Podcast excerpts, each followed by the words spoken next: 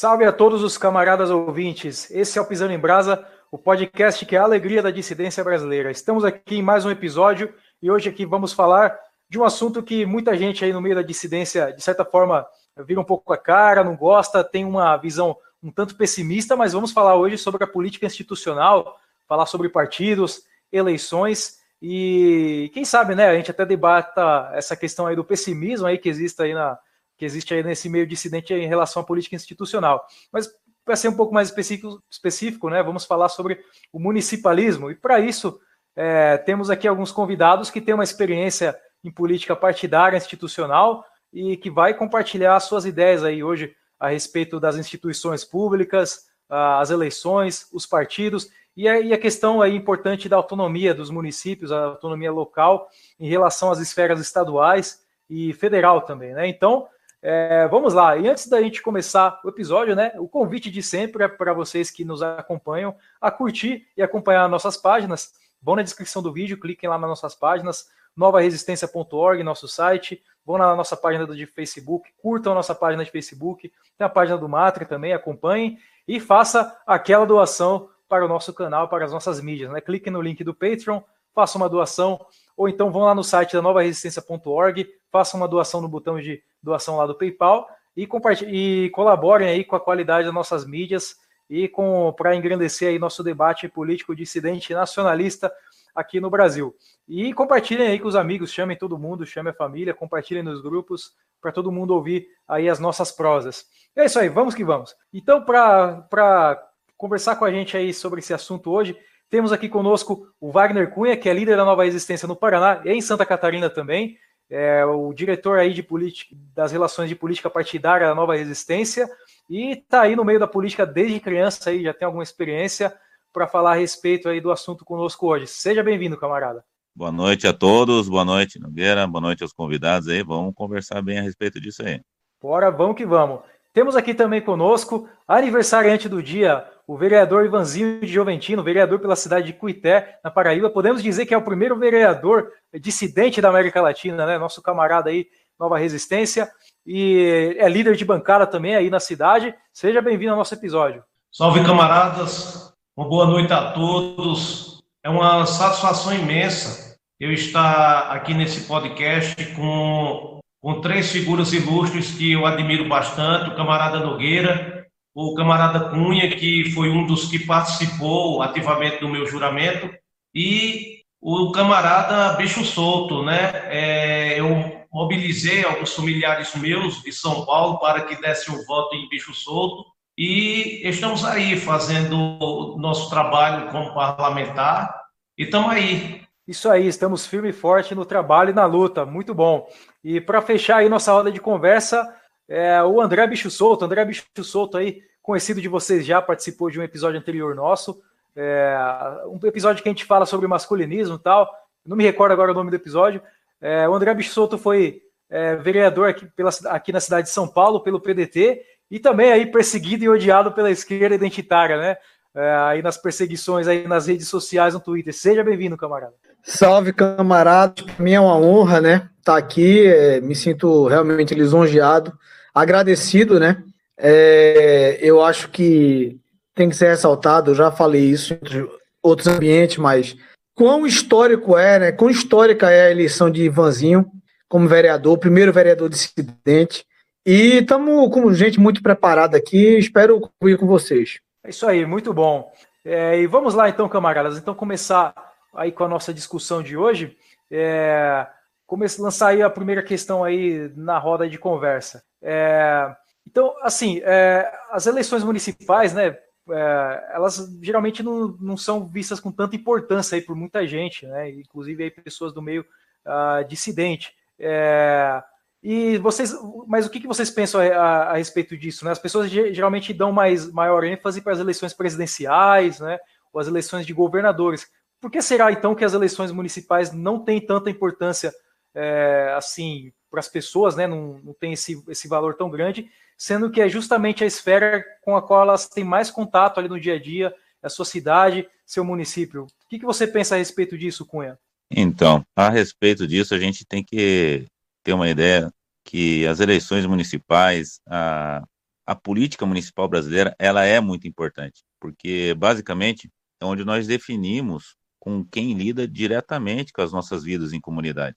Intencionalmente, eu digo, é vendida hoje em dia a ideia de que as eleições e principalmente as municipais são irrelevantes, o que na verdade, pelo contrário, deve ser cada vez mais exaltadas ainda, porque é exatamente isso que define diretamente a nossa vida. Né? Então, assim, são fortemente e ideologicamente tratadas as relações políticas nos municípios, porque se a gente examinar a escala de influência na comunidade regional, por exemplo, com igrejas, associações de moradores, grupos representativos de mulheres, juventudes, agricultores, né?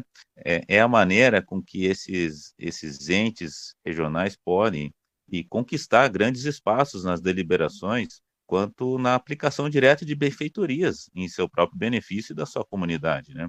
E nós pensamos tanto nisso, inclusive como nova resistência, que a gente dedicou alguns esforços, inclusive nas eleições anteriores, agora passada principalmente, né, com candidatos e apoios diretos a mais de 10 em 10 municípios, né, em mais de cinco estados, conseguimos eleger nosso primeiro vereador, né? E quase chegamos a conquistar mais três cadeiras. Então, a, a gente já tem alguns assessores parlamentares também. É, é muito importante essa ação direta. E para nós é, é uma honra, uma alegria poder fazer esse espaço ser cada vez mais valorizado. Muito bom, camarada. E, e, e você, Ivanzinho, o que, que você pensa a respeito aí da relação eleições municipais, eleições em escala maior?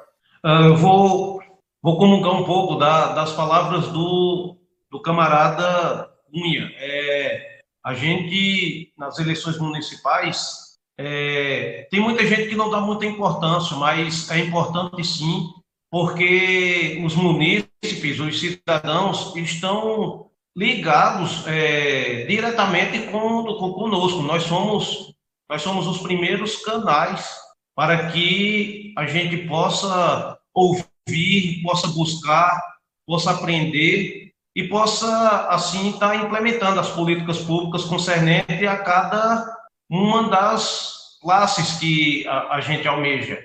É, eu tenho um pouco de experiência, mas, mas nos bastidores né, da, da política. O meu avô foi homem público também, 32 anos, e graças a Deus eu, eu consegui político. Meu avô é tido como o, o, o grande líder rural da história política de Cuité e como ele mesmo diz, gosta de dizer, o vereador é o primeiro mensageiro da comunidade. Então, é importante, sim, as eleições municipais, as eleições de prefeito e vereadores, porque nós somos os, os canais primeiros de um contato mais direto é, entre, entre o Estado ou entre o governo federal, nós somos a, a, a primeira camada, digamos assim. Muito bom, camarada. E, e você, André, você sendo aí candidato, né, você foi no candidato aqui na cidade de São Paulo, que assim, as, as eleições de, de, capitais, elas tendem a ter uma visibilidade maior, né? Como, como que você vê é, essa relação? Você acha que é, é um passo importante aí até para a dissidência se engajar também nessa política mais local, institucional? Olha, sem dúvida alguma, porque eu sei que tem alguns dissidentes que têm essa visão, como você ressaltou no começo, uma visão meio distanciada né, da política institucional, da política partidária, que até com bons motivos, né? É, uma certa desconfiança, né? Só que é interessante notar que não é possível haver uma revolução, não existe revolução historicamente que não se faça também de dentro né? É, você tem que tomar o poder né, aos poucos também, você assumindo cadeiras é, legislativas, né? É, quem sabe futuramente a gente certamente vai conseguir né, um cargo no executivo. Então é nesse passo a passo. E eu acredito que tem é, um dos motivos também é que o povo brasileiro é, ele tende a, a não ter muito conhecimento. Foi a preocupação que eu tive, inclusive, na minha, na minha candidatura, de mostrar a importância do vereador, da figura do vereador, né? que as pessoas não têm muito conhecimento. É, o cara vota no vereador às vezes, é, até pelo lado mais personalista do brasileiro, porque é o cara da rua dele. E não está errado, não, porque é o cara que vai ajudar aquela região. Mas ele, por uma afeição, né? Porque a, a eleição municipal tem essa característica, né? Ela é, é a eleição onde o, o candidato está mais próximo do eleitor. Às vezes é um vizinho de casa, enfim. Então, é, ele vota por esses motivos mais, vamos dizer assim, emocionais. E aí ele não entende, não entende assim, não entende qual a função real de um vereador, né, como fiscal, como legislador. Eu acho que uma parte vem dessa incultura do brasileiro médio que tem que ser superada em relação ao papel, né, do, do principalmente da figura do vereador, né, da figura do vereador no, no município. Sim, justamente. É, eu tenho a impressão também que é, talvez a, o pessoal do, no meio dissidente ele tenda a ignorar um pouco né, essa questão mais local e municipal da, da política, até por causa dos, dos, próprios tópicos assim comuns, assuntos comuns que, que rolam no nosso meio, assim, no nosso círculo. Né? A gente fala muito de daquela, daquela questão de política em escala de, de nações, estados, né, geopolítica e a política institucional local não pare, tende a não parecer muito interessante, uma coisa, nossa, mas é, é ter que me envolver com isso aí e tal. É, assim, é um trabalho que demanda uma certa paciência, é uma, uma dedicação a longo prazo, né? E, e, inclusive falando sobre isso, essas dificuldades também na, na política institucional, o que, é, que, que você pensa a respeito disso, é, Cunha? Você acha que existem muitas dificuldades na, na, na política municipal? Dificuldade da política municipal a gente pode perceber claramente, primeiramente até como foi falado pelos camaradas, com relação à pouca participação mesmo da comunidade pública, dos interessados. Né? As pessoas têm uma cultura de reclamar e não, não atuar, né? sendo que o, o processo político municipal é a maneira mais fácil de se conquistar algum benefício para a sua comunidade. A gente examinar simplesmente por questão de de alçada, né? Você vai chegar ao nível federal para solicitar um benefício diretamente, é uma camada de poder que tem que chegar nisso. Então você tem o acesso direto ao vereador, você tem como chegar ao assessor do vereador e fazer com que isso aconteça. As dificuldades existem no sentido, principalmente, num outro tópico até que a gente pode conversar, que é com relação à dependência dos poderes estaduais e federais, né? Isso, essa autonomia não existe. Isso é muito importante, a gente pode até falar mais a respeito disso. Já que tocou no assunto, Cunha, pode, pode até embalar aí a, a respeito é, do que, que se como se, do que, que se trata assim essa dependência, como que ela se desenvolve então? Essa dependência ela se desenvolve, ela se originou basicamente pelo pacto federativo que nós temos aqui como, como nação, né? A gente necessita realmente gerar um novo pacto federativo, porque assim, a gente precisa legitimar realmente os municípios. Não tem como ficar o município atrelado aos interesses exclusivos do governo federal. É um novo pacto federativo, ele tem que propor a, a maneira com que vereadores e prefeitos tenham mais flexibilidade dentro do anseio da população. A distribuição de recursos tem que ser revista, porque hoje em dia tem uma cascata tributária que ela é magnetizada prioritariamente ao nível federal, depois ao nível estadual, então vem o município buscar algo para poder lidar com a sua realidade com recursos escassos, basicamente vindos de receitas de PTU e do ISS. Isso é insuficiente com as enormes tarefas e responsabilidades que um município tem o camarada Ivan pode ver, porque agora está legislando a respeito disso, por exemplo, a saúde e a educação básica são deveres dos municípios, e como é que municípios do interior conseguem fazer isso? Né? Então, uma grande autonomia dos municípios, ela só virá com uma reforma tributária que consiga rever a captação e repasses, por exemplo, do ICMS, com um balanceamento com relação à PIB, população, produção e principalmente atividade agrícola, que, que é o que transforma os grandes municípios do país nesse momento. É, realmente, me parece eh, ser uma questão aí crucial mesmo. Eu recordo até que na cidade aqui onde eu moro, é, existe uma, uma até uma, uma, excelência aqui em alguns serviços públicos que são de nível municipal, enquanto que na, nas cidades aí é, vizinhas, os serviços municipais nem sempre são muito bons, né? A população vizinha até costuma vir aqui na cidade e utilizar alguns serviços. E, é, e, e você, Ivanzinho, como, como você vê essa questão, então? Uh, nós nós, como somos é, vereadores de uma cidade do interior da Paraíba, e a gente vê isso mais, mais profundamente, é, tem uma parcela da população que, que não nos vê como, como aquele, parlamentar, o fiscalizador, o legislador.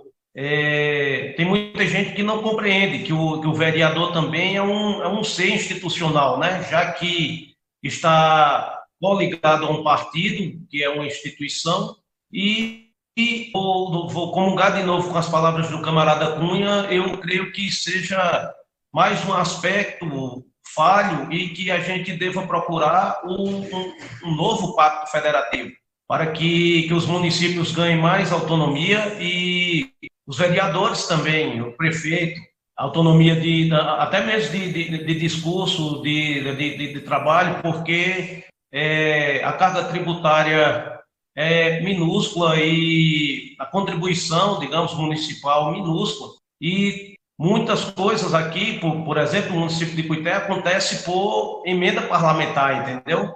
A gente tem que estar sempre recorrendo a algum deputado, a algum senador, para que consiga su suplementar algumas políticas públicas da, do nosso município. É, nós vemos também, é, quanto ao pacto federativo, esse, esse municipalismo, estava vendo esses dias é, o Bolsonaro e seus filhinhos, e também o Roberto Jefferson se auto-intitulando municipalistas, mas a gente não vê né, ação direta ou, ou, indireta para que eles também lutem pela, pela causa sobre, sobre principalmente sobre o novo pacto federativo, né? Porque o, novo, o pacto federativo ele, ele diz que é um poder não centralizado e que dá certas autonomias aos estados e aos municípios, mas a gente vê que não é bem assim. Quando a gente começa a nossa vivência política, quando a gente começa a buscar, realmente, quando a gente começa a atuar no, no, no campo político como parlamentar, a gente tem certos entraves, é, seja pela falta de conhecimento do, do próprio eleitorado, né, do, do, dos próprios cidadãos do, do, município, e seja também por uma parte que temos autonomia de, de trabalho, autonomia de discurso em, em si, porque a, a, carga tributária ela, ela é muito baixa e resta poucos, poucos recursos para que realmente seja administrado como o município deveria ser. Pegando um gancho, pegando um gancho no que Ivanzinho falou, inclusive, né, de Bolsonaro né, se se dizer um municipalista, Roberto Jefferson, etc., eu acho interessante a gente colocar também em questão, porque existe muita confusão né, conceitual em relação a esse termo, né?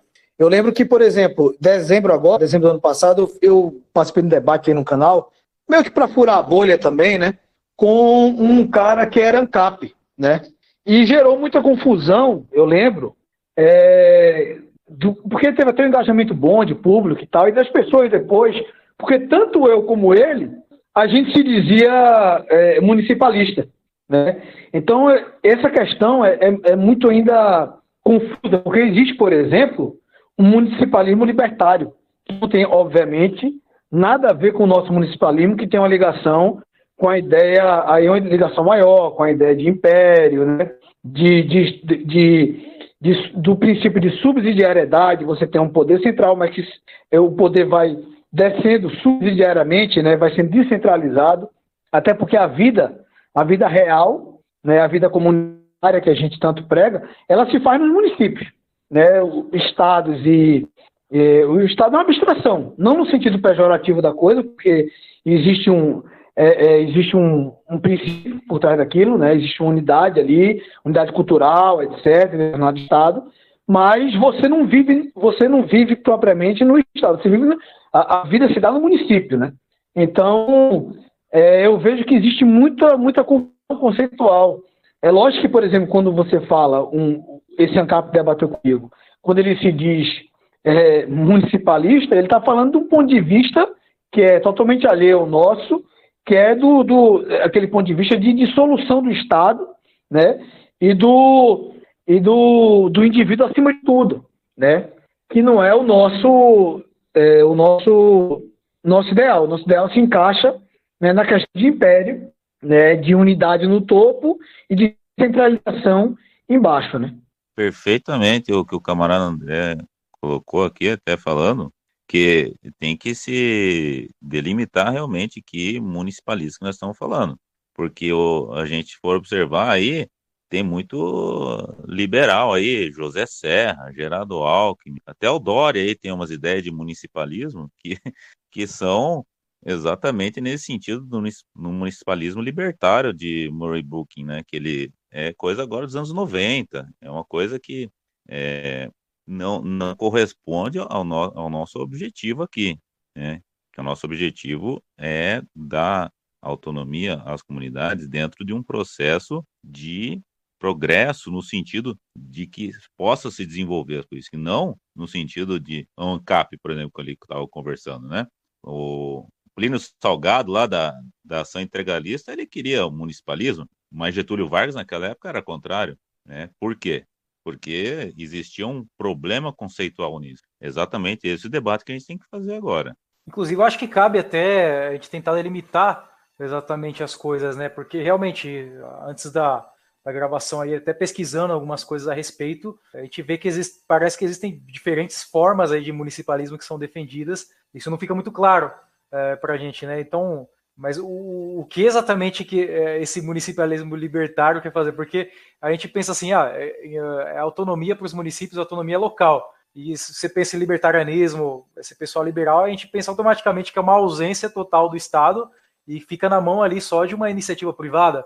Enquanto que a gente, talvez a gente está seguindo um caminho mais aqui de, de uma distribuição de riqueza mais em nível local, de, uma, de um papel ali do, do poder público mais presente, né? Eu acho que a gente até poderia é, tentar delimitar isso aí melhor. É, o que, que você pensa a respeito, bicho solto? Não, então, só um breve adendo aí ao que Cunha falou.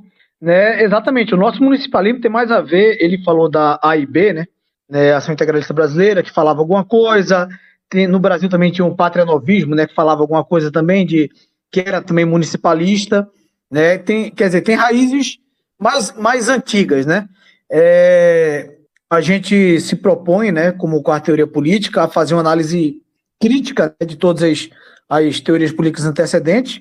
E isso aí, Getúlio, ele é, foi uma falha dele, né? Essa centralização, né, muito grande é, no poder central. Então a gente, é, eu acho muito importante esclarecer essa diferença fundamental para não gerar uma confusão conceitual aí. E quando eu falo em império também, eu, é importante também falar para fora da bolha, né, da nossa bolha, né? É, às vezes a pessoa pode estar, tá, pô, esse cara tá delirando falar em império. É no sentido de que o Brasil tem uma vocação imperial, como a Rússia tem, como a China tem.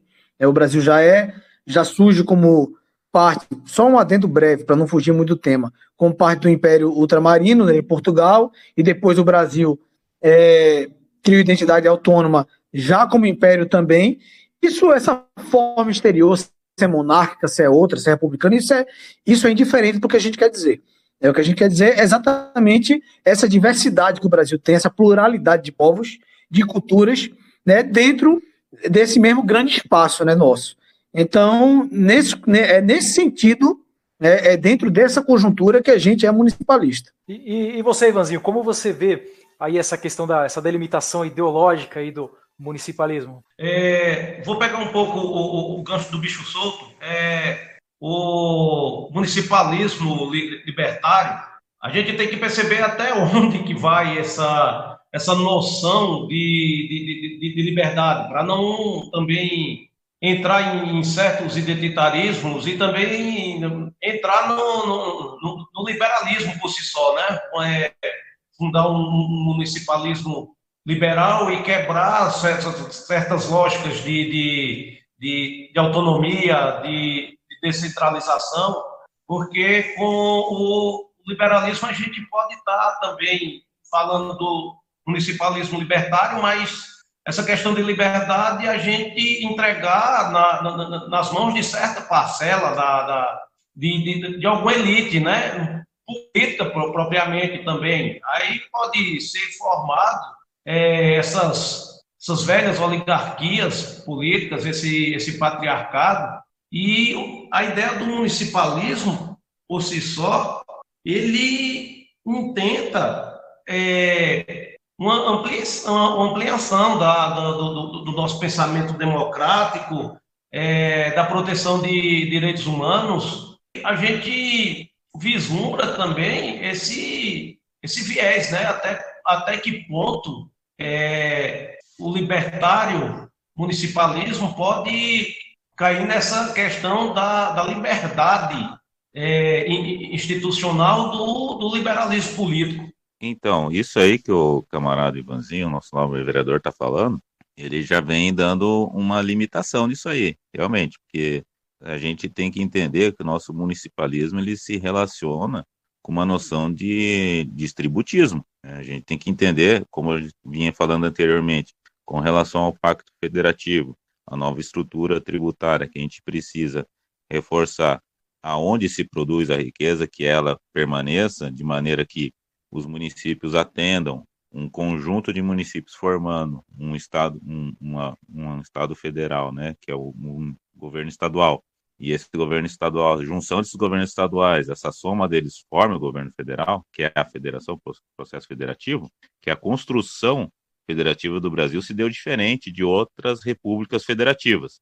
Temos que entender isso. Então, a gente tem que delimitar no princípio se referenciando pelo distributismo, que a gente precisa fazer essa a riqueza ser gerada e o desenvolvimento da nossa nação num, num sentido local, atendendo interesses da comunidade em geral também, nesse sentido. E, e como assim, é, e como esse desenvolvimento assim mais local, por exemplo, um, um exemplo prático assim poderia ser, ser feito assim por esse municipalismo, né? É, porque, por exemplo, né, a gente falou do, uh, do Vargas antes, o Vargas teve seus grandes empreendimentos, né, mas em escala de poder federal, né, algumas estatais, uh, grandes, esses empreendimentos que dependem de um poder aí, uma maior escala né, do que o município. Mas como que essa autonomia maior aí local poderia desenvolver as economias em um sentido mais prático, assim? Você poderia dar um, um exemplo assim para a gente, Cunha? Por exemplo, né, você tu, tu falou a respeito do Vargas quando ele, por exemplo, trouxe a Companhia Siderúrgica Nacional, né? E ficou muito estabelecido um, um campo industrial e a gente, como quarto teórico, a gente é, o próprio Bicho Soto falou, a gente é crítico das teorias políticas anteriores. Vargas é um grande referencial político nosso, só que a gente tem que entender que tem coisas que poderiam ter sido feitas. Por exemplo, é, distribuir essa, esse campo industrial, que ficou muito concentrado na região sudeste, e hoje é algo que está sendo feito de uma maneira diferente. Aqui na região nossa, em Curitiba, no final da década de 70, por exemplo, o prefeito ele pegou uma grande área e gerou um bairro, criou um bairro chamado Cidade Industrial de Curitiba. E ali ele começou, por é, benefícios fiscais, trazer grandes empresas para cá né, trouxe a Volvo, trouxe a Bosch, trouxe, dando exemplos de empresas internacionais que vieram para produzir bens aqui e começaram a desenvolver a cidade, que era uma cidade muito pequena e começou um crescimento grande na cidade, mas isso foi uma iniciativa municipal. Então, esse é um dos exemplos. Né? Você pediu um exemplo, e com certeza a gente tem diversas outras cidades que têm condição de fazer isso na área têxtil, por exemplo, né? o próprio beneficiamento de agricultura, né? Própria mineração, a gente pode também trabalhar com diversas coisas. O Brasil ele tem diversas qualidades para isso. É, inclusive, eu queria, continuando aí na linha que, que Cunha estava falando, é outro exemplo que, inclusive, foi uma das coisas que eu falei durante a campanha, uma das, das bandeiras, vamos dizer, que eu defendi, que era a bandeira dos bancos comunitários, né? Que se encaixa muito nessa questão, é, por analogia, tanto com distributismo quanto com municipalismo, que é, o município basicamente também dá força para as comunidades, né? Porque você pega é, uma solução alternativa, enquanto a gente não toma o poder muito maior, o poder federal, né, que aí você vai ter os bancos estaduais, de novo, da, é, né, você, de novo, é, fomentar esses bancos estaduais, etc. Enquanto a gente não pode fazer isso, a gente pode buscar alternativas como essa dos bancos comunitários, alternativas locais, soluções locais para problemas locais. Né? É, o municipalismo tem muito disso, né? Então, você. É... Só que aí eu já entro noutra questão. Quando eu fui estudar um pouco esse assunto na época para trazer é, essa proposta, é, que eu, que eu não, não vi ninguém, ninguém trazer, é, eu lembro que eu já, já percebi limitações, entrando no que a gente está falando aqui, é, do Pacto Federativo, limitações legais muito grandes.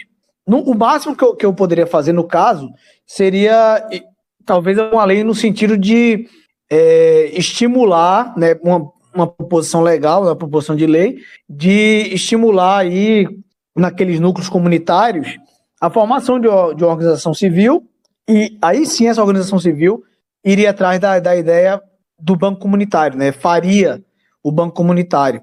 Que aí você vai ter uma moeda lastreada, né, paridade com, com o real, é, você tem, né, em termos de, de os juros é, para o capital, para investimento, é de 1% máximo, né, isso é o que está é, legalmente previsto já. Então tem diversas vantagens, eu, eu acho que é uma solução local muito válida, né, com todas as limitações né, por conta, como a gente está falando aqui, do Pacto Federativo aí, que eu acho que deveria haver uma liberdade muito maior, tanto por executivo municipal como por legislativo, né, para tomar iniciativa direta mesmo da coisa, inclusive, né, é, de, de, criar um banco comunitário, etc. E não existe essa possibilidade, né. Mas enfim, é isso aí. E ainda nesse sentido também de soluções locais, né, um assunto interessante assim de, de comunidades é, locais é, como que poderia, por exemplo, uma associação local, uma associação de bairro, é, contribuir assim para essa ideia? Você, Ivanzinho, você tem alguma assim experiência com essas associações locais, assim de bairros, no, no sentido de conseguir mover algumas ações políticas interessantes? Eu não tenho experiência com associações de, de, de, de bairro e, e no nosso município são, são poucas essas, essas atividades da, dessas associações. É, é, um, é um campo muito, muito restrito ainda. Se tem muito, muitas associações de, de ruralistas, né? Que eles intentam muito pelo lado da agricultura familiar. E a gente vê que todos os incentivos eles procuram no, no município e a gente faz aquele, aquele velho velho resgate, né? Fala, fala do, do municipalismo como, como aquele que dá força às comunidades é, em soluções locais, em, em problemas locais, mas que a gente também não vê aquela, aquela descentralização do, do poder municipal e também do próprio agente de, de, de associações para resolver algumas coisas. É, Está tudo em torno de, de, uma, de uma discussão que cai perfeitamente no que o camarada Cunha e o bicho solto estavam falando, que é do, do distributivismo, aquela coisa da, da de se fazer é, a justiça local, né? a justiça, é, aquele, aquele resgate do, do, do indivíduo como autoconsciente e autossuficiente, né? É, criação de, de, de, certas classes, né, de indivíduos que possa levar ao, algum, algum poder patriarcal, oligarca, mas eu confesso que eu não tenho muita, muita aproximação com, com associa, as associações, não, mas é, dentro do, do que é a nossa realidade, eles, eles esperam muito também de, de, de incentivos do, do, do, município, do estado e até da federação. Então, com relação a, a inclusive o que o camarada Arabicho Soto falou, dos bancos comunitários, a gente visando do macro, né, que é o Pacto Federativo, a redistribuição tributária de captação e remessa de recursos, a gente começa a pensar no sentido do distributismo localmente na condição do cooperativismo. Né? Por exemplo, é, tem regiões de agricultores que aqui na região aqui do Paraná, aqui no sul de Curitiba, tem muito plantador de plantação de uva, tem pessoal que produz vinho, Santa Catarina também tem uma grande produção, Rio Grande do Sul.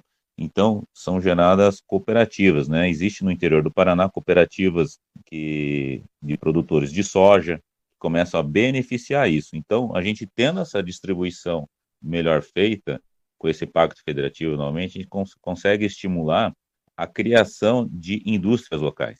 Como eu disse anteriormente, indústrias têxteis, indústrias de tecnologia mesmo. Por exemplo, em próprio na região de São Paulo, por exemplo, na região do Rio de Janeiro, uma, uma possibilidade de alta tecnologia, né? criar mais indústrias. Isso que a gente precisa, reindustrializar o nosso país com iniciativas locais. Eu acredito também, é, é importante a gente ressaltar isso, que, que as prerrogativas dos municípios não podem ser as mesmas, né? É, por exemplo, a gente pega um, cidades menores no Brasil, eu também tive experiência, eu trabalhei por dois anos, eu, quer dizer, eu tive dos dois lados, né? Porque eu trabalhei por dois anos na, na justiça eleitoral, né? Organizando pleitos eleitorais, etc.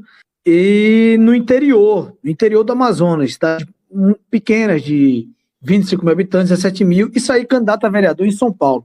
Então, assim, são dois universos completamente diversos, né? E, os do, e ambos os, universos, os universos são abarcados na questão do municipalismo.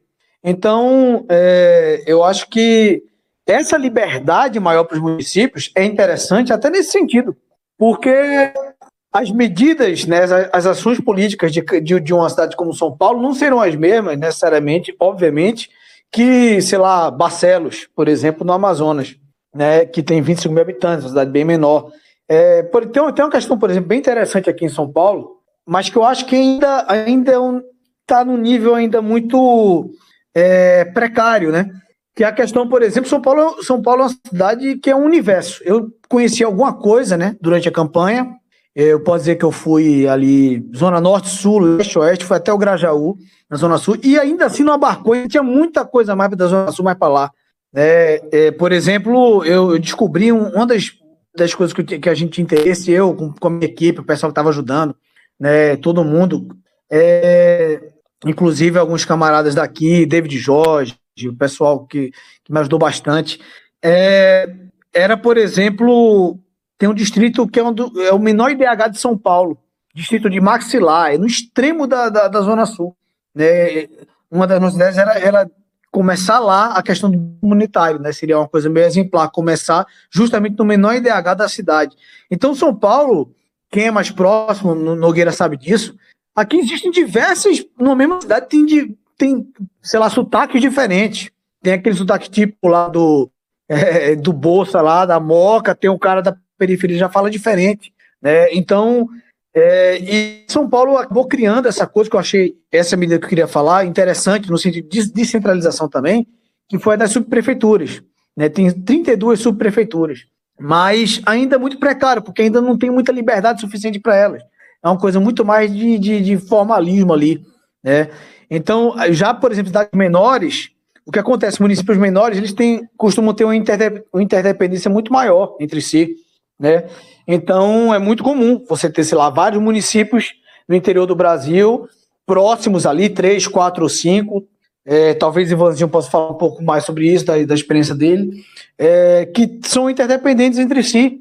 É, e se, por exemplo, esses municípios querem fazer uma tratativa ali mútua, ou sei lá, um exemplo mais extremo, talvez até se unir, né? desde que não seja uma liberdade, obviamente, que vá de encontro à unidade nacional, eles vão encontrar diversos obstáculos, não vai ser possível. Entendeu? Eu acho que é um pouco por aí, essa questão, é, é, esses entraves né, do nosso pacto federativo. Então, acho que a gente está chegando numa compreensão aqui, e exatamente a quarta teoria política em construção é isso que a gente está fazendo agora. Essa conversa, essa visão que nós temos do que nós já conhecemos, do que a humanidade já conheceu como história e do que nós podemos proporcionar. Então, assim, a gente tem que ver também uma questão, como o camarada Souto falou, dos municípios se associando, porque na década de 80 teve uma, vamos dizer assim, uma avalanche emancipacionista, que aconteceu assim em diversas cidades se formando por, por uma questão de politicagem, né? Acontece que a grande maioria de alguns daqueles municípios recém-nascidos era e ainda são absolutamente inviáveis. A sua população e o seu potencial econômico, eles são absolutamente insuficientes para assegurar para os munícipes os investimentos mínimos e sem condições de dar uma mínima estrutura de serviços municipais. tendo que depender de associações. Assim se originou uma, vamos dizer assim, uma legião de prefeitos pedintes, né? Que eles não têm autonomia para políticas locais, porque eles, a, a, aquele próprio município gerado não tem condições de se autossustentar por uma política que foi feita há 40, 30 anos atrás, de criação de municípios, que foi totalmente não projetada. Então, a gente precisa entender que existem municípios que não deveriam ter sido criados e outros que deveriam ter sido criados para gerar um desenvolvimento, mas estudando o potencial econômico para isso. E isso está gerando muita dificuldade e dependência. Então, governos estaduais e federais, é, não vou dizer intencionalmente, mas é, comodamente, podem se aproveitar desses prefeitos para poder conduzir a, as políticas egoístas partidárias de cada um e interesses ideológicos por conta dessa dependência desses municípios que são de autossustentação.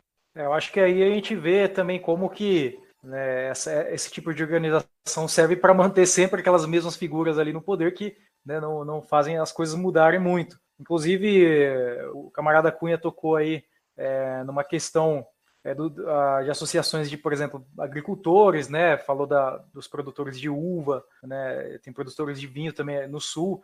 Eu vi um documentário esses dias, tem um documentário tem no Netflix até sobre a, a imigração italiana né, para o Rio Grande do Sul. E tem lá, né? Tem as associações de, é, de produtores de uva, de vinho, e, e aí mostra um cenário que, assim, um pouco. O documentário tenta mostrar como se fosse uma alternativa, mas é um pouco desolador, porque acaba mostrando esses produtores dependendo do turismo, né? Já não é, é assim, a, a, produção ali, né? Aquela indústria, ela já está se perdendo e começa a se, se voltar para o turismo.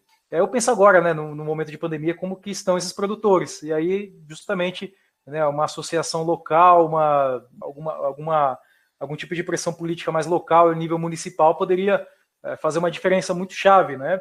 E o bicho solto tocou na questão de São Paulo, né? São Paulo, a cidade de São Paulo realmente, né? a questão das subprefeituras é, é, essencial mesmo, porque existem universos muito diferentes dentro do, da, do próprio município de São Paulo.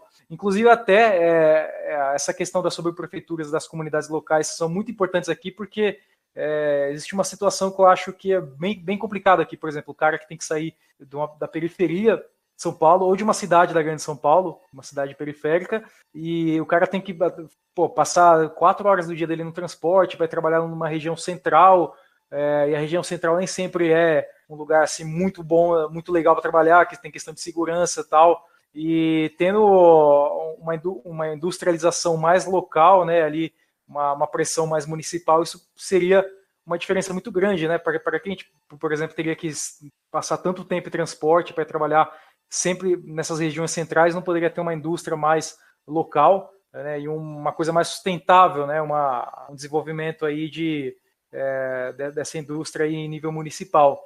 É, inclusive, uh, é, gostaria de, de passar aí para o próximo tópico. Como que vocês acham que então que essa participação popular local poderia é, é, aumentar na política? Né? Por exemplo, o Cunha tocou no, aí no começo do episódio que existe esse costume aí de, de simplesmente reclamar, mas não se engajar. É, como que vocês acham que esse engajamento aí local popular poderia ser desenvolvido melhor? É, Bicho Solto, gostaria de comentar? Então, é, eu acho que a gente tem alguns exemplos, é, eu acredito, de teóricos até interessantes, né? De democracia direta, é, exemplos que já foram aplicados com sucesso em outros locais, não, não no Brasil. Eu falo sempre da Jamaíria, né, de Gaddafi, que para mim é, é, uma inspiração nesse sentido. Né? Eu acho que a ideia de você ter a ideia de plebiscito, de referendo, de, de uma ligação direta, né, uma ligação é, é, sem muitos atravessadores entre o soberano e o povo, né? É, congressos populares de base, né, cooperativas, eu acredito que isso, todo, todo, tudo isso são saídas, né? São alternativas aí para você fazer a população participar mais ativamente. Né? Ela sentir. É, porque, na verdade, você observar o, o, o, brasileiro médio, o eleitor médio, a gente está falando de política institucional, então vamos falar assim, o eleitor médio, né? Ele é aquele cara que ele só, só acorda para isso a cada dois, dois anos e olhe lá, porque como a gente está falando aqui, discutindo, muitas vezes é a cada quatro anos só. Né? Ele está pouco interessado na política municipal. É, tem até estatísticas mostrando isso, né? Que, que pessoal que vai votar em eleição municipal, o percentual da população é muito menor do que em ano de eleição presidencial, estadual, etc. Então, assim, é, eu acho que até um modo de você engajar mais, é, é, fazer o povo participar mais, ter mais interesse, ver que não é só no dia da eleição vota no cara e pronto, é você ter esse tipo de, de, de participação popular com, com referendo, com plebiscitos, com... Eu acho que são modelos a serem analisados, lógico, trazidos para a nossa realidade, né? Mas analisar possibilidades aí de você é, encaixar essas associações de moradores, né, associações de bairro, de algum modo, numa participação ativa. Eu tentei, de, de novo, isso mostra limitações é, do nosso pacto federativo e da nossa legislação. É, o fato de você ter que toda hora estar tá tentando driblar esse tipo de coisa, né? Eu falei do banco comunitário porque não existe, na verdade, hoje em dia, praticamente, é, banco estadual, municipal, né? É, outra coisa que eu tentei, mas seria de modo totalmente informal, até tinha feito essa. Para você ver a que ponto a gente tem que ir durante a, a candidatura, foi, de certo modo, de fato, de fato, ser um representante do povo, no sentido de que os meus eleitores teriam um canal comigo, uma vez eu eleito, e eles poderiam é, propor entre si né, é, alguma, alguma proposta de lei e eu simplesmente iria lá, obedecendo a eles, e faria a proposta, né? Eu, lógico, iria pensar num, num, qual seria esse canal, etc. Essas questões mais técnicas depois. Mas no exemplo, por que eu estou trazendo esse exemplo? Para dizer que é mais uma, uma, uma situação onde você vai ter que driblar né, o nosso sistema político, né? Que não permite essa participação mais direta e mais ativa do povo, né? E, e você, Ivanzinho, como você acha que é, esse engajamento popular pode ser aumentado aí na política? É, camaradas, eu vou contar um pouco da, da nossa experiência da, da eleição até o mandato é, parlamentar. A, a gente falando sobre o municipalismo e a gente compreende também que o municipalismo é município forte com políticos fortes e também com munícipes fortes. A gente adentrou o Pacto Federativo, onde a gente já deu quase um entendimento comum de que precisa é, ser autenticada a autonomia do, do, dos municípios, é, até propriamente para interesses locais, com, com baixas tributações, né, com, com baixa renda para que seja suplementada o, o, o município. Aqui, aqui em Cuité, é, o nosso potencial econômico foi maculado por, por diversas vezes. A, a, última vez, o mesmo grupo político é, passou 24 anos no, no poder e enfraqueceu bastante o município. E ano passado, esta mesma turma quis voltar, fazer o, o, o velho, né? Porque porque de novo eles não têm mais nada. Tem muitos políticos desta, desta velha cuité, desta velha oligarquia cuité, desse patriarcado cuitaense, que estão envolvidos em escândalos e mês a mês, bimestral, é, sentenças por cima de sentença, de improbidade administrativa. E para se pensar uma participação popular, a gente também tem que fortalecer o nosso municipalismo de político. Às vezes, como é o caso do meu município, aqui Cuité, muitos eleitores pensam que o vereador só serve para tomar cafezinho e sacar o dinheiro, porque eles não veem assim a, a atuação parlamentar estrito senso, aquele que vai para a Câmara, aquele que tem um trabalho na, na, na, na Câmara, que eu estou, na medida do possível, tentando desmistificar isso. E, para vocês terem o ideia do, do, do sucateamento que a gente pegou o município, questões, questões também municipais de, de, interesse, tanto político como dos munícipes, que, que é o, o plano econômico, né? O, do, do município e o, o plano de diretor do município está sendo repensado agora. Então, a gente pensa que é, para se fortalecer o município, tem que ter todo esse engajamento. E falando para o povo, eu, eu já vou adiantar né, a, a minha conclusão e também um pouco do, do, do que o bicho solto falou. É, eu acho que para que o povo participe, a gente deve encorajar também para que eles se interem mais sobre a política do município, conheçam os políticos. É, eu sempre falo lá na Câmara, a casa de Manuel Felipe dos Santos, que é aqui do Cuité, que a gente deve se fazer conhecer pelo povo e o povo também deve conhecer a gente, que o povo comece a assistir às sessões né, da, da, da Câmara mesmo nesse tempo de pandemia que a gente faz online, né, pelo, pela página do Facebook da Câmara, mas que eles assistam, que eles comentem, que eles participem, que eles conheçam os projetos, os requerimentos, as indicações da, da, da gente. E para um fortalecimento popular, é, eu já tinha traçado algumas coisas e participação em enquetes políticas e de políticos, essas mesmo, essas simplesinhas que a gente vê de, de, de Instagram, de Facebook, é, pauta participativa, né? Onde os eleitores podem opinar sobre o que deve ser votado ou, ou que jogue uma, uma opinião, como, como, o Bicho Solto estava falando, que, que ele se propôs a cada feitura de seus projetos ele conversar com essa parcela da população e que eles dessem um, um indicativo. É, o Parlamento Jovem, que foi uma das minhas ideias primordiais de campanha e que eu acho muito essencial. Eu tive muito voto de eleitores jovens e essa criação do, do, do Parlamento Jovem vai possibilitar que os jovens comecem a, a conhecer a, a realidade da política institucional, a realidade da política partidária, a realidade do, do trabalho de vereadores né, na, na Câmara Legislativa e como ele caminha para fazer os seus projetos, como ele tem esse canal, esse meio-campo com a população, para que seja um facilitador de, de políticas públicas. É, também estive analisando muito é, uma coisa muito interessante, que é a Tribuna do Povo, onde vai recair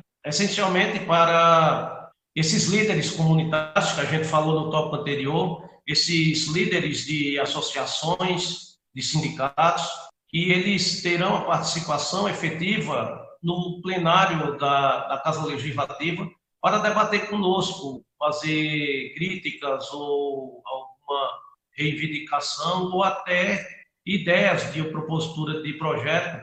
E nesse tempo falar de 10 a 15 minutos e também acho muito interessante assim o, o orçamento democrático municipal, já que muitos municípios é, pequenos, né, o, o, município de Cuité, o qual eu tenho essa experiência, tem um pouco mais de 20 mil habitantes, ele e é uma cidade onde onde teve esse esse potencial econômico maculado, né? A gente está tentando recuperar e e a gente está tentando recuperar por meio de emenda parlamentares, de, seja de deputado, seja de senador. Eu queria até fazer um adendo para que os camaradas tomassem conhecimento. Nós temos aqui o, o programa Cresce Cuité, que é de pavimentações de rua, que se consolidou como o maior programa de infraestrutura de pavimentação de ruas do Seridó e Curimataú Paraibano, que é a nossa região. Isso não existia, nós, em quatro anos e quatro meses, nós já estamos alavancando é, pouco mais de 70 ruas, onde a, o antigo grupo, que passou 24 anos, salvo engano, parece que eles suplementaram, pavimentaram 23 ruas. Então, a gente mostra a, a fragilidade do nosso município, né? E o quanto que nós do, poder público estamos engajados em querer transformar um município forte e que a população até que tem um bom respaldo nisso tudo, é bem participativa e também fiscaliza as ações da, da gestão. Lógico que tem aquela parte que são os adversários que quanto melhor, quanto pior, melhor, né? Então, mas a gente está seguindo em frente e eu também deixo como uma das uma das participações popular, referendando o, o bicho solto, é o referendo e o, e o plebiscito sobre algumas pautas, sobre alguns, alguns assuntos né, pertinentes para o fortalecimento do, do município. A gente vê, a gente vê que questões como, como o aborto e, e a legalização das armas, né, a gente vê que, que quase, quase que majoritariamente a, a população brasileira ela é contra o aborto e quase que majoritariamente é a favor da legalização da, da, das armas. Essa, essa esquerda identitária né, que nós vislumbramos hoje é, criou na, no imaginário popular no, no do, do, dos cidadãos que a gente não devesse se preocupar também com, com a posse e o porte legal de armas, porque foi uma das pautas que, que o bolsonarismo mais, mais defendeu. E a gente vê que, que, que os populares, né, eles, eles querem, a, a, a, querem reabrir essa discussão da legalização das armas,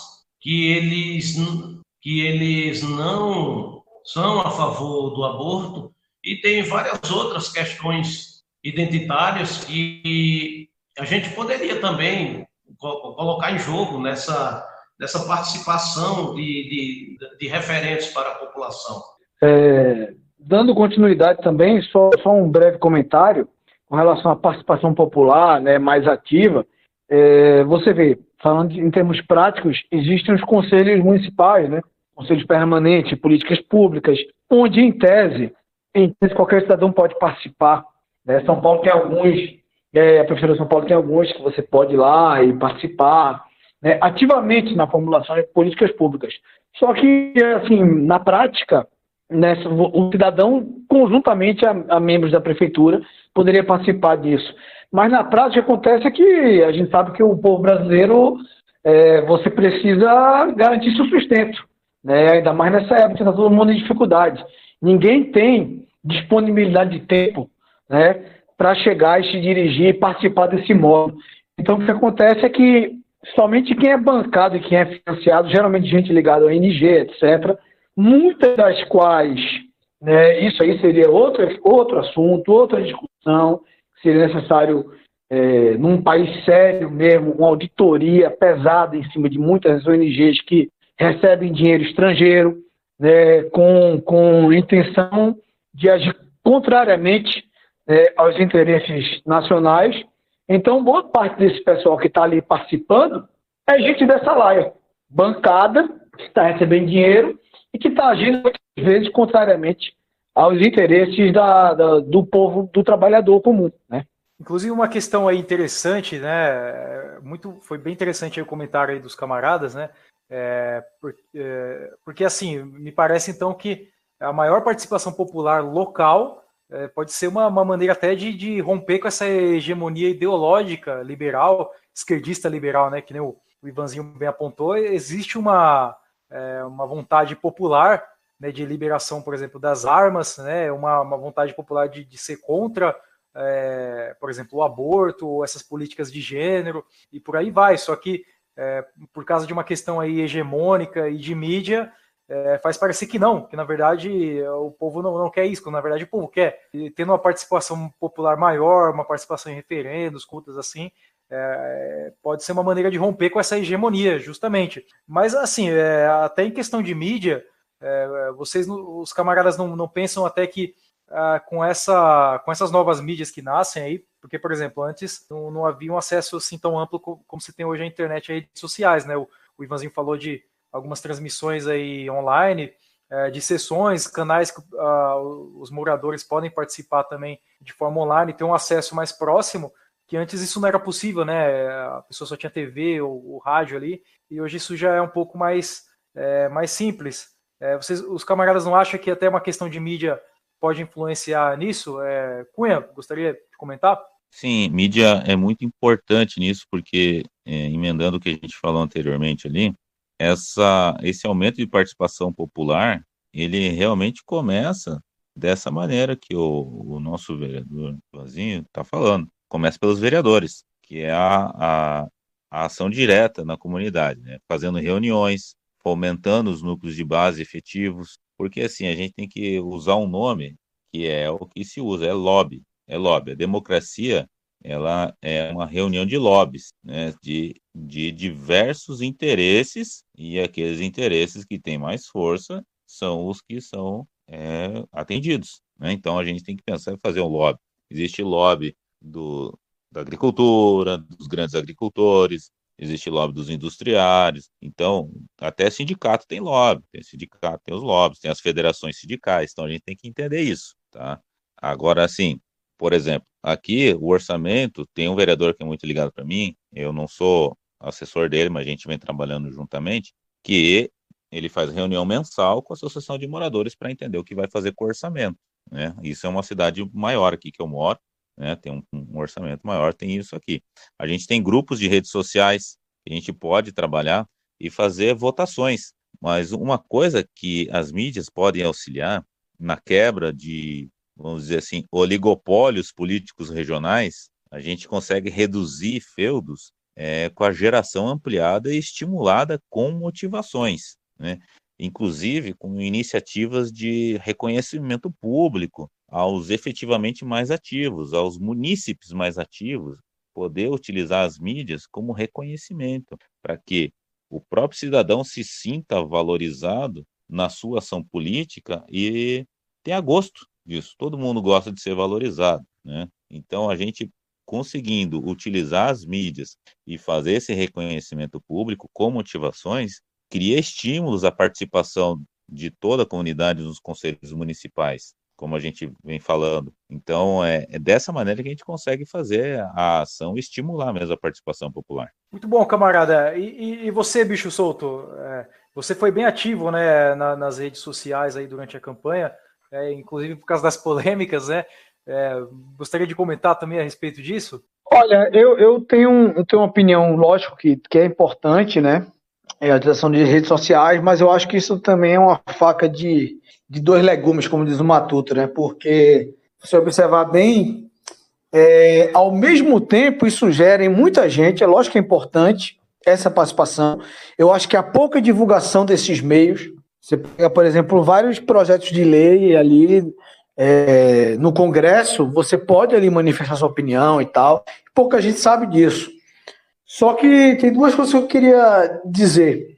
É, uma é que, às vezes, a participação somente na internet, né, no Twitter, nessas coisas todas, que, de novo, eu não estou tirando a importância, né, porque política se faz em todo, todo local, em todo ambiente e a todo momento.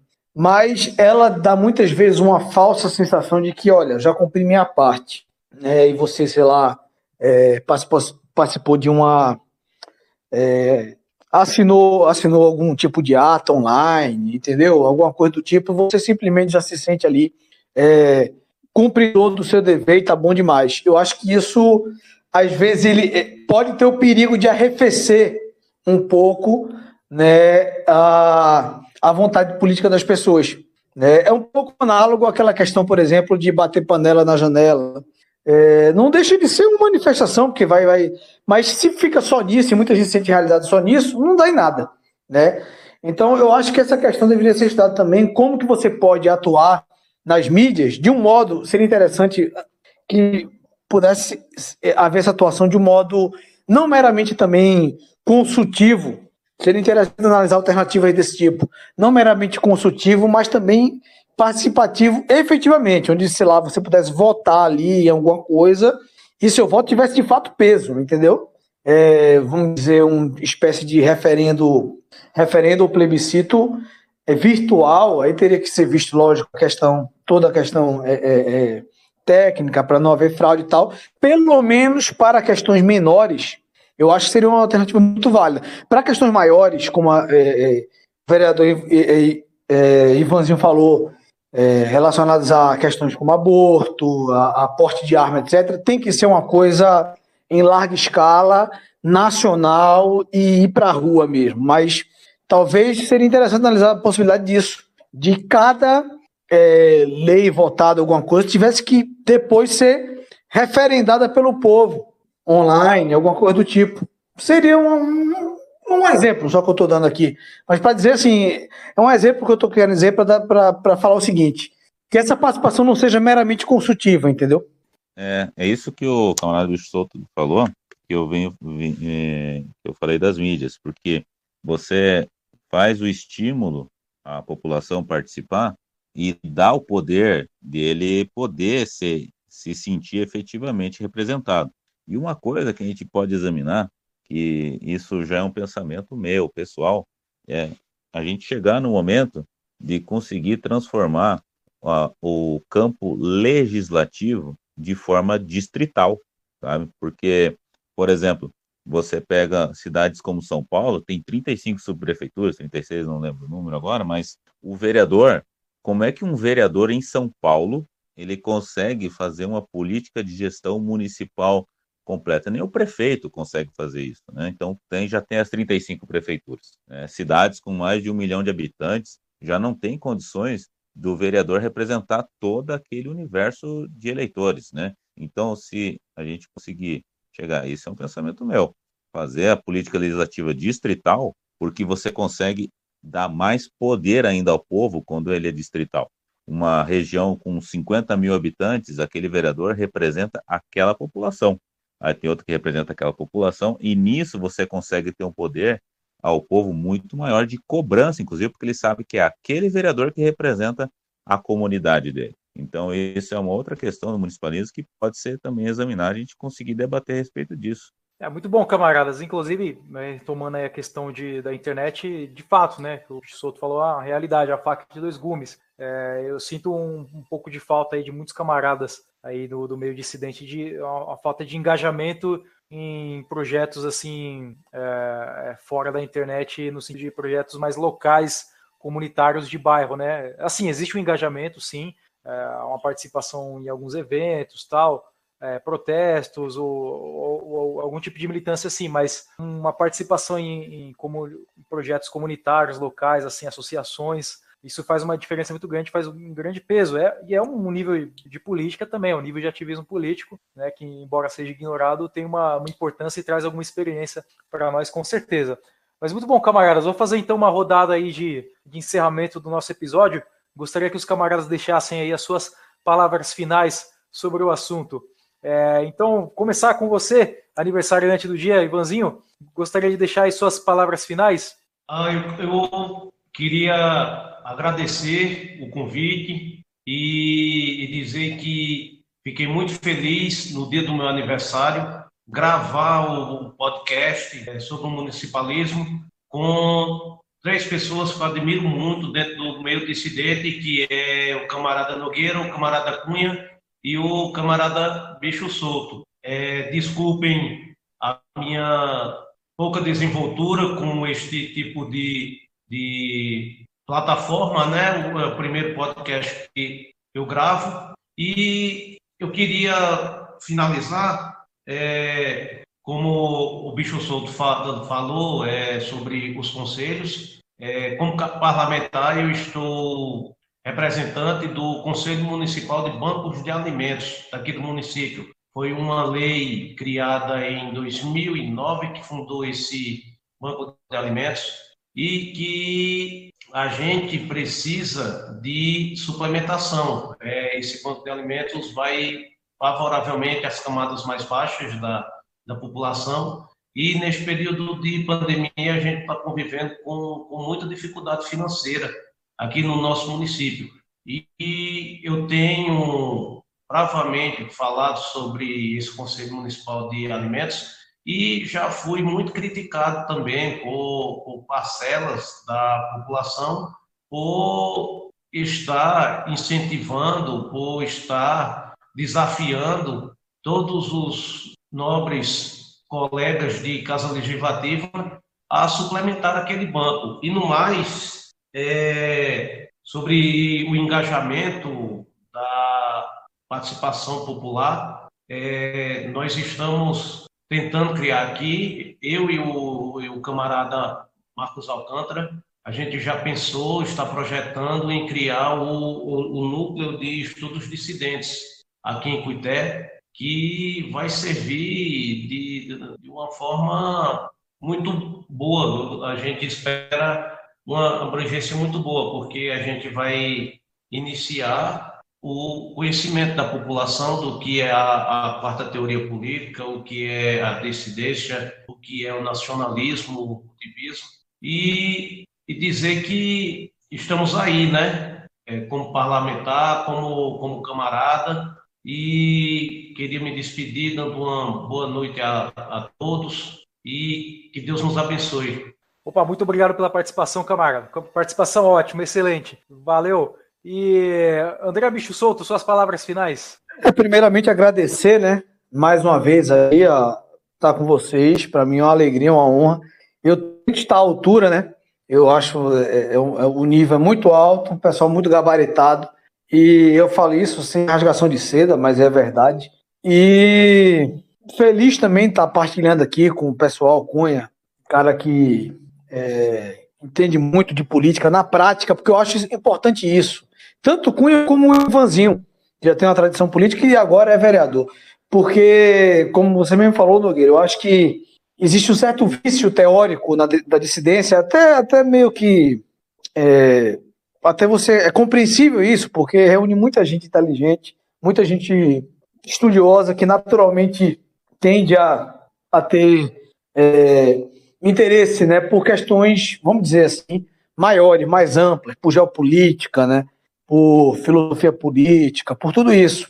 E que é, realmente isso é muito apaixonante e é fundamental.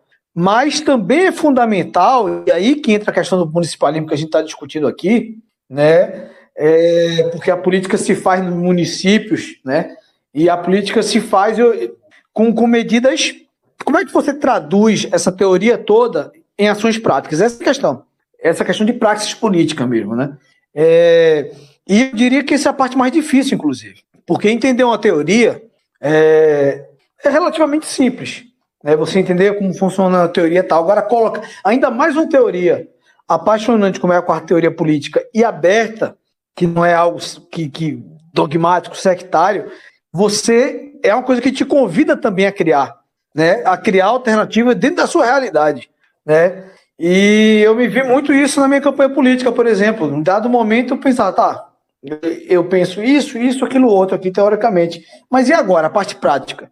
E muitas vezes eu confesso que dava um branco. Eu, pô, o que eu vou fazer agora? E cadê? Cadê a ideia que aparece? Entendeu como é que funciona? Mas aí depois, lógico, conversando com um, com o outro, com as pessoas na rua, né, e vendo os problemas, aí você começa a surgir, a, a surgir, a, a, ter ideias de soluções apropriadas para aquilo. Então é uma discussão que eu acho que a gente tem que ter mais, né, é uma discussão dessa parte prática, ativa, né, da coisa, e que é, para mim é uma alegria muito grande eu gosto de ressaltar isso porque eu acho que foi pouco falado. A vitória, eu acho realmente uma vitória espetacular, que foi a vitória de Vanzinho, de ter o primeiro vereador dissidente. Eu boto muita esperança nele, no sentido de ser um cara que tem uma, que tem uma, uma, uma bagagem política de família e que eu acredito, né, a gente vai ver certamente nos próximos anos, uma hora ele vai vir a ser o prefeito de Cuité, e aí, depois, quem sabe, né, um, um deputado pela Paraíba. Né? Ele é muito jovem ainda e na política, né? E eu vejo muito essa possibilidade. Mais para frente. Fora outros camaradas, tudo mais. É, eu estou sempre aberto a ajudar aí quem, quem precisar de ajuda também. Mas eu acho assim que é uma questão, é uma discussão muito importante. Que a gente está só come começando, teve muito assunto ainda que ficou aberto, que, que vale a pena discutir aí. E que é, fico agradecido por esse, por esse, por essa oportunidade. Um abraço e boa noite a todos. Oba, camarada, agradeço aí fortemente a, a participação. Ótima prosa hoje. E Cunha, suas palavras finais? Então, meus camaradas, é, quero dizer aqui com palavras finais aos que nos acompanham até agora aqui e estão podendo aproveitar algo de útil do que a gente está falando, que cheguem mais perto e deem suas contribuições. Todos, todos que estão ouvindo aqui, somos seres políticos. Nós somos, na dissidência, uma construção política em fundamentação e desenvolvimento pleno. Nós temos muitos camaradas capazes e precisamos que todos que podem se engajem mais diretamente. Nós precisamos ter cada vez mais consciência e nos conscientizar e conscientizar a todos que as nossas ações sempre são um ato político em tudo que nós fazemos. Sejamos a revolução, façamos a política, porque o meio político ele é um meio refinado, entre aspas, ele é o braço da guerra em tempos de paz. Então, nós precisamos fazer a revolução com as condições que nós temos, da maneira mais conveniente. Eu quero agradecer também o convite do camarada Nogueira, que vem há tempos aí fazendo a alegria da dissidência brasileira com assuntos pertinentes, importantes para o nosso desenvolvimento, para o nosso crescimento como dissidência. Agradecer ao nobilíssimo camarada Ivan, o primeiro legislador, quarto político teórico aqui na América Latina, vem ser mais um, um, um, um braço de crescimento ao camarada André Bicho Souto, uma pessoa que firme nos seus propósitos, que dá a cara, que se coloca, que tem condições de sim poder chegar também a exercer um cargo de liderança política, contamos com isso, e temos outros camaradas temos outros camaradas que estão trabalhando nos bastidores, estão trabalhando dentro de partidos políticos. Contem conosco, porque nós contamos convosco, meus camaradas. Liberdade, justiça e revolução. É isso aí, camarada. Agradeço aí a participação. Estamos aí fazendo a alegria da dissidência brasileira. Muito bom. Obrigados a todo, obrigado a todos os ouvintes aí que nos acompanharam até o fim do episódio. Excelente prosa hoje. É, reforça aí o convite, é, contribua com as nossas mídias, nos acompanhe. Vão lá na descrição do vídeo entre no nosso Patreon, no nosso site novaresistência.org, faça uma doação e compartilhe nossos episódios e acompanhe nossas páginas. É isso aí. Então agradeço mais uma vez aos camaradas, agradeço aos nossos ouvintes que nos acompanharam até o fim. Esse foi o Pisando em Brasa, a alegria da dissidência brasileira. Vejo vocês na próxima. Até mais.